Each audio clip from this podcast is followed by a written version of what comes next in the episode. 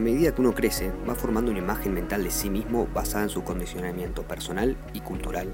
Vivimos conectados con lo que debemos ser y no con aquellos que realmente queremos hacer. Hay momentos en la vida que decimos presente y hacemos un clic, o mejor dicho, un doble clic. Por eso decidimos transformar nuestra realidad, aceptando plenamente el cambio y sabiendo que estas sensaciones se pueden transmitir a otras personas. Mi nombre es Juan. Y el mío, Luciana. Y juntos te presentamos el primer podcast de Huellas, Doble Clic. Donde recorreremos distintas personalidades que descubrieron nuevas perspectivas para impactar de manera positiva en su ser, en el otro y en su comunidad. Hay veces en nuestra vida que necesitamos recordar qué es eso que nos hace ser quienes somos. Volver a conectarnos con nuestra esencia y con el sentido que le damos a nuestro día a día. Hoy te invitamos a escuchar la historia de Caterina, una voluntaria que viajó hasta Calcuta y ahí pudo reencontrarse. Ayudando a mujeres en situaciones de vulnerabilidad, recordó su verdadero ser.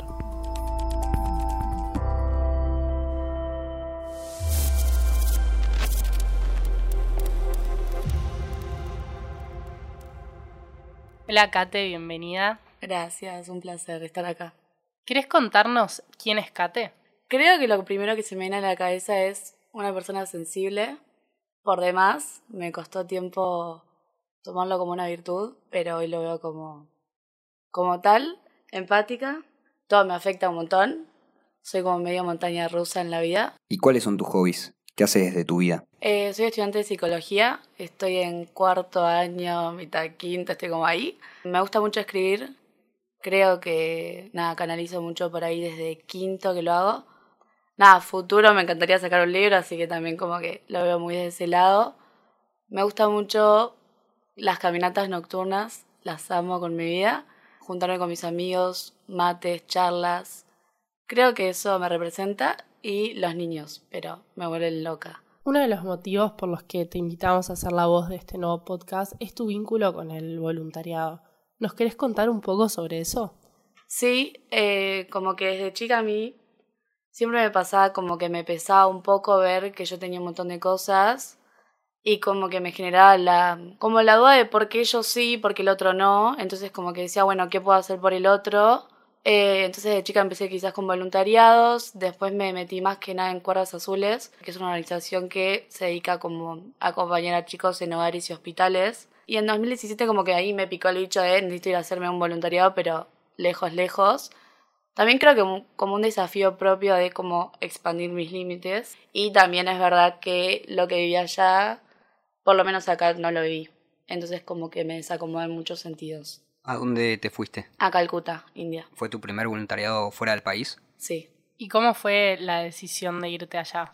Justo ayer lo hablaba con mi mamá y nos reíamos porque fue como un poco impulsivo. O sea, yo llegué, me junté con, con una amiga que no veía hace años, me contó que se iba, llegué a mi casa y le dije, mamá, me voy. Y me va, ¿a dónde? Le digo, no, yo me voy a India, me voy, me voy. Eh, mamá ya sabía igual que yo estaba buscando para ir a África y todos los voluntariados de África me decían como, bueno, venís, pero vos venís hasta el hogar y no te buscamos ni al aeropuerto y hospedaje tampoco. Entonces era como muy a la deriva. Y cuando le planteo esto a mi mamá y se lo digo como tan segura y con un plan tan detrás, me dice, bueno, acá vamos a derivar. Creo que la semana tuve reunión, ya está en el grupo de WhatsApp, ya estaban los encuentros. Mi papá le costó un poco más, como hasta octubre, por ahí me decía, vos no vas, vos no vas, vos no vas. No sé, es que no lo dudé en ningún momento, yo dije, yo me voy pero creo que lo manifesté tanto que se hizo como todo muy simple. ¿Y cómo organizaron? O sea, la idea de dónde sale de India, Calcuta, una organización o... No, en realidad es un chico que se llama Lucas, me va a matar, pero no me acuerdo el apellido en este momento, que el papá es embajador de India, entonces él hizo como 10 años que estuvo yendo y un año dijo, che, yo quiero llevar un grupo. Nosotros fuimos al segundo grupo que él llevó, lo armó él todo porque él tenía como las ideas y él preparaba como ciertos encuentros que más que nada era para conocernos y tuvimos una charla con unas mujeres que veían como más que nada para que procesemos la muerte o estuviéramos preparados para eso. ¿Por qué tenían que estar preparados para la muerte? Porque la realidad es que lo que se vive allá, obviamente que cada uno como varía, pero sí una opción es que te enfrentes a la muerte. Entonces como que estaba bueno tratar de ver como si eso pasaba, la muerte desde un lado no feo, sino como un proceso, como algo que puede pasar y cómo transitarlo y mismo también antes de ir a India como que quizás nos decían puede haber gente muerta en las calles, Entonces, obviamente que impacta, pero de qué manera lo podemos ver para que eso no, no tiña todo el día o no sea lo único que te quede de la persona, lo feo o el que se murió, sino, nada, cómo poder acompañar que eso no transite de la peor manera. ¿Nos querés contar un poco cómo empezó el viaje? Tuvimos dos días de viaje, pasaba de cansancio, como alegría, o sea, miedo, era de todo. Y me acuerdo que apenas llegamos, o sea, salimos del aeropuerto y lo primero que vemos es cielo contaminado, o sea, no se veía ni una, nada de sol. La primera noche fue literalmente como ir cada uno a los hostels. A mí me había tocado un hostel que no estaba apto y me mandaron para otro. Te levantás a las 5 de la mañana con un canto de los musulmanes. Y ahí ya íbamos al hogar de, de las hermanas, que se juntan todos los voluntarios. Y ahí ya habíamos empezado como a repartir a dónde íbamos a ir cada uno. ¿Y vos qué era lo que fuiste a hacer en concreto a Calcuta? Ponerme al servicio del otro. Como estar para el otro, pero también tenía muy en claro que, que era una experiencia también para mí. Como que sentí que era un doble aprendizaje, como el estar para el otro y también cómo me adapto, cómo me desafío, qué puedo hacer por el otro. Con la idea que me fui, me fui con todo distinto. ¿Cuál fue tu primera impresión de India? Caótico, o sea, es caos. India es caos, pero es un caos lindo. Como que yo realmente decía, es un caos que se entienden en ese caos y estoy cómoda. Yo creo que en Buenos Aires es ese caos y yo salgo corriendo. O sea, pero ellos se entienden, es como un caos que te atrapa. ¿Y cómo fue el primer día de voluntariado? Fue un poco chocante, pero creo que los primeros días no es tan chocante como el resto porque al principio es todo como, wow, primer día, todo, qué ganas de hacer esto, tenías una energía que te salía de por todos lados. Sí me pasó con este hogar, es que era de mujeres abandonadas y yo nunca tuve mucha afinidad con la gente grande. Entonces como que obviamente era como, bueno, ok, esto es un desafío, lo voy a tomar como tal. Después cuando tenga que elegir mi hogar, me voy a elegir el que yo quiero. Al final, como que me termina tocando el mismo hogar, porque cuando empiezan a preguntar qué hogares queríamos, el que yo quería estaba como una demanda enorme y dije, ok, ¿a qué vine? Eh, al servicio. le dije, ¿dónde me quieren poner? Me pusieron en el mismo. Entonces dije, me están llamando a que vaya acá porque de verdad lo necesitan, buenísimo. Y al final terminé embobada con el lugar las mujeres un amor, de verdad que me encantó. Entonces vos quedaste en un hogar de señoras mayores. Sí, son señoras mayores que están abandonadas y allá lo que hay mucho es como también el machismo, pero muy instaurado a un nivel de no servís más como mujer y yo te quemo, te puedo pegar un tiro. Entonces sí pasó el caso de una mujer como absolutamente toda la cara quemada, eh, toda desfigurada y después mucha mujer abandonada también de la calle. Y las mujeres, por ejemplo, ustedes las asistían eh, ayudándolas con ciertas cosas, pero también las asistían emocionalmente. O sea, emocionalmente es del lado que la acompañás, porque el idioma no lo entendés. Sí me pasaba que había una, Patti, que todos los mediodías eh, la llevaba como, ella rezaba, yo la llevaba, eh, iba agarradita en mi brazo, como que con cada una tenía algo en particular, pero era muy acompañamiento como desde los gestos, como los masajes, sacarle los piojos, las camas, lo mismo llevarlas al baño, que creo que esa era la parte que por lo menos a mí más me, me daba impresión o me, me resultaba más difícil. ¿Alguna de estas situaciones te hizo decir, bueno, ¿qué, qué hago acá? Sí, no voy a entrar en detalle porque es como un poco de impresión, eh, pero tenía un problema como en el hígado y cuando yo la tuve que llevar al baño como que se armó toda una escena, eh, que terminamos las dos llorando en el baño, yo como, nada, salí ahí como muy conmocionada y fue como el único momento donde dije no puedo más. Me acuerdo de ir como a la parte del recreo de los voluntarios y un amigo me decía, ¿qué te pasa? Y yo, y quedar en llanto y decirle no puedo, no puedo. Y ahí una semana creo que evité ir al baño porque no podía estar ahí. Pero después creo que la aprendes a llevar también lo que influye mucho es la gente que tenés alrededor, porque cuando no puedes más hay mucha gente como bancándote. Yo siento que sin eso no hubiera podido. ¿Y estos hogares que hay en India eh, son organizaciones, no sé, que subsisten a base de donaciones y demás, o son estatales? ¿Cómo es el tema? O sea, subsisten bastante a base de donaciones. En realidad todo sale en base a Madre Teresa, que creó como siete hogares o seis. Y en base a eso sí van recibiendo todo el tiempo donaciones. También hay mucho eso de que hay turistas que van a visitar, entonces ahí reciben ganancias. Yo con eso estoy medio como en contra, pero al mismo tiempo entiendo que de eso también pueden como seguir eh, subsistiendo. Pero bueno, de todo eso están encargadas las monjas de caridad. ¿Cómo es encontrarte y enfrentarte a tanta vulnerabilidad? Es duro. Creo que es duro ver una realidad tan distinta. Es duro ver también cómo hay un montón de casos que quizás si estuvieran acá tendrían la posibilidad de ir a un hospital y que puedan solucionar por lo menos el tema de salud que tenían. Es duro ver también cómo hay una persona que la pasa el triple de peor que vos e incluso tiene mucho más amor y mucho más agradecido. Como duro en el sentido de que decís, wow, ¿qué estoy haciendo yo en mi vida? Y cuánto aprendo esto, pero al mismo tiempo que como que resiliencia veo en todas ellas. Como por momentos decís, ¿qué tanto estoy haciendo? ¿Qué tanto sirve? estar ahí acompañando, que sé que es un montón, pero en esos momentos decís, yo no estoy haciendo un carajo acá, como hace falta muchísimas más cosas. Entiendo que tienen la oportunidad de estar en un hogar y están cuidadas, pero es como que decís, no, se debería hacer muchísimo más, como muchísimo. ¿Qué hacías para descargarte? Escribía, escribí un montón, lloré también un montón, me replanteé un montón de cosas, pero escribir me, me salvó bastante.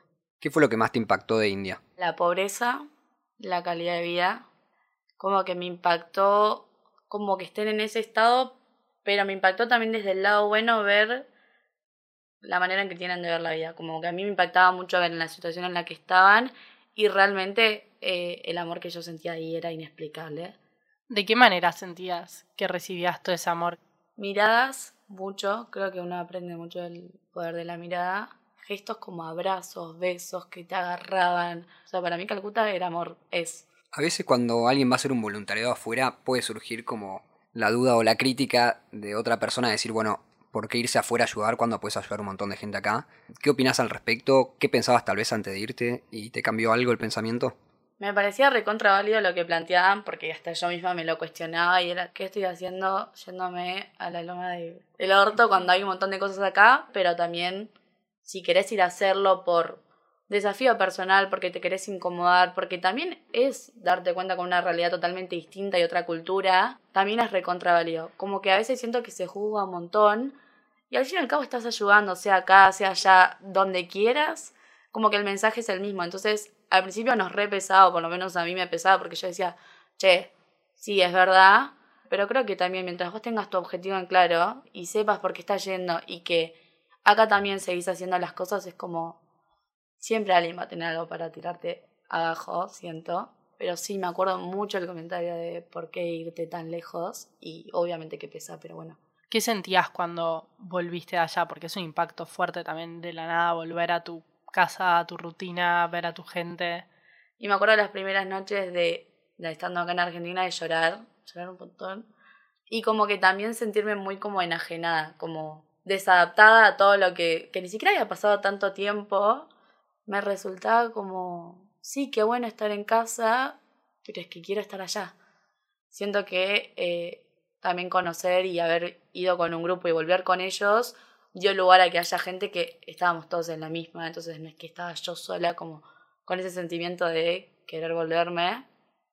Y nada, y justo después fue pandemia, siento que fue bastante tiempo como de reflexión y de caer en la cuenta, pero creo que India como que nunca lo llegué a tener todavía una conciencia al 100% porque fue pandemia, no lo hablé con nadie, como que se quedó en mí. Entonces como que cuando uno no comparte tampoco lo que vivió, como que en cierta parte a veces te olvidas un poco realmente todo lo que viviste. ¿Por qué crees que muchas veces pasa que las personas que tienen menos acceso a cosas materiales son las que más dan a nivel emocional, las que dan más amor, las que tienen más gratitud?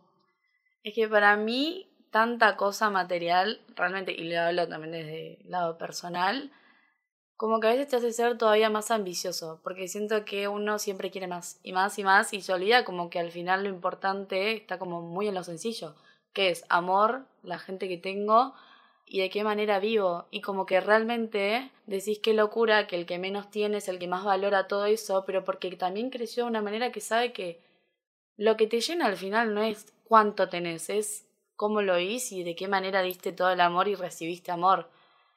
Entonces como que al final decís, yo no me puedo estar quejando. Obviamente sí, porque cada uno tiene su mochila y recontra entendible que todos suframos de distintas maneras, pero como a veces perdemos el foco en algo que es tan como banal y superficial que por más que lo alcancemos, no, no te va a llenar nada.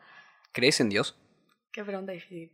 En el momento que fui estaba muy cercana a lo que es Dios y creo que también me salvó un montón. Siento que depositar las cosas que yo no podía cargar como en Él me sirvió. Hoy siento que me considero espiritual y que tengo fe. No sé en qué creo. Sé que creo que hay algo.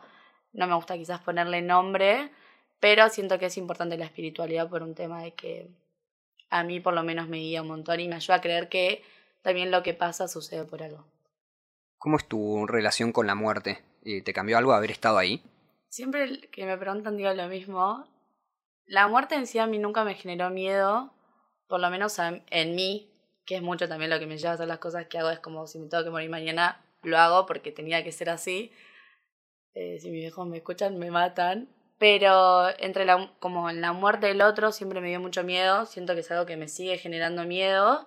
Pero también está como bueno verlo desde el lado no sé si lindo, porque la verdad que no es lindo, pero tratar de ver cómo, cómo recorrió esa persona la vida y qué manera y cómo se puede llevar algo de esta vida sin que sí o sí sea, ok, se murió, que vamos a estar de nuestras vidas.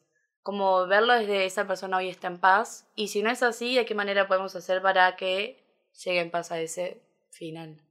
¿Y cómo es tu relación con la vulnerabilidad?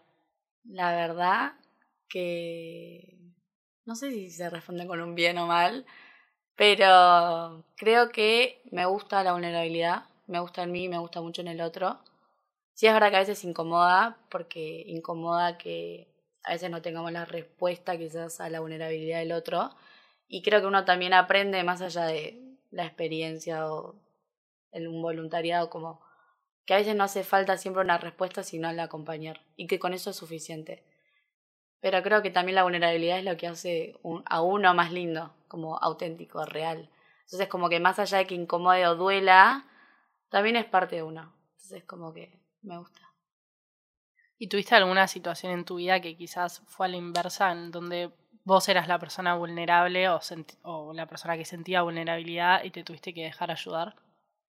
Sí, sí, un montón. O sea, creo que todos somos siempre vulnerables ante situaciones. Y creo que a veces esto también es el desafío como, ok, si siempre querés estar para el otro, de qué manera vos podés ser ayudado. Pero sí me cuesta mucho más. Como que siempre es más fácil también llevarlo al externo y no darse cuenta que uno necesita ser ayudado y como, che, yo también tengo cosas como mis sombras que trabajar. ¿Cuál dirías que fue el aprendizaje más grande que te llevaste de esta experiencia? Creo que sería como que no necesitamos más que el amor como aprender a valorar lo que tenemos, de qué manera vivimos, si realmente estamos como, por qué estamos haciendo las cosas que hacemos y desde qué lado lo hacemos, si lo hacemos desde la, envidia, desde la necesidad o realmente nace desde el amor, a valorar más, como a ser más consciente de la realidad que yo tengo, de las oportunidades que tengo, del apoyo que tengo, agradecer todos los días. Y creo que algo que trato no normalizar. Como que en la rutina se hace tan monótona y como todos los días lo mismo que nos olvidamos los detalles chiquitos, ya sea con un otro, con uno mismo o algo bueno que te pasó en el día. Como que vos te vas a otro lugar y de la nada todo es bueno y todo parece súper como impresionante y volvés acá y como que parece esa capacidad de asombro que también creo que es lo que te hace querer vivir con ganas. ¿Volverías a ir a India? Sí, recontra. Siento que volvería, pero más tiempo, y me gustaría hacerlo sola. ¿Qué te gustaría decirle a las personas que te pueden estar escuchando? ¿Hay algún mensaje que te gustaría darles desde tu experiencia? Creo que más allá de India, como trayendo a India un poco más en el día a día, sería como recordarnos como la importancia de lo que realmente vale, por qué hacemos las cosas que hacemos y las hacemos también por, por seguir a la, a la masa, por seguir haciendo cosas que no nos representan, y también dejarnos ayudar, como abrirnos a la vulnerabilidad con el otro y con uno mismo. Eso. Si tuvieses que escribir un libro sobre tu experiencia en India, ¿qué título le pondrías? Uf, recordar una vez más el sentido de la vida. ¿Cuál crees que es el sentido de tu vida? Para mí sería vivir auténticamente, genuina y amorosamente. Hoy sería eso. Y obviamente parte de mi sentido de vida es la gente que, que está a mi alrededor. Porque yo hoy no sería lo que soy sin ellos.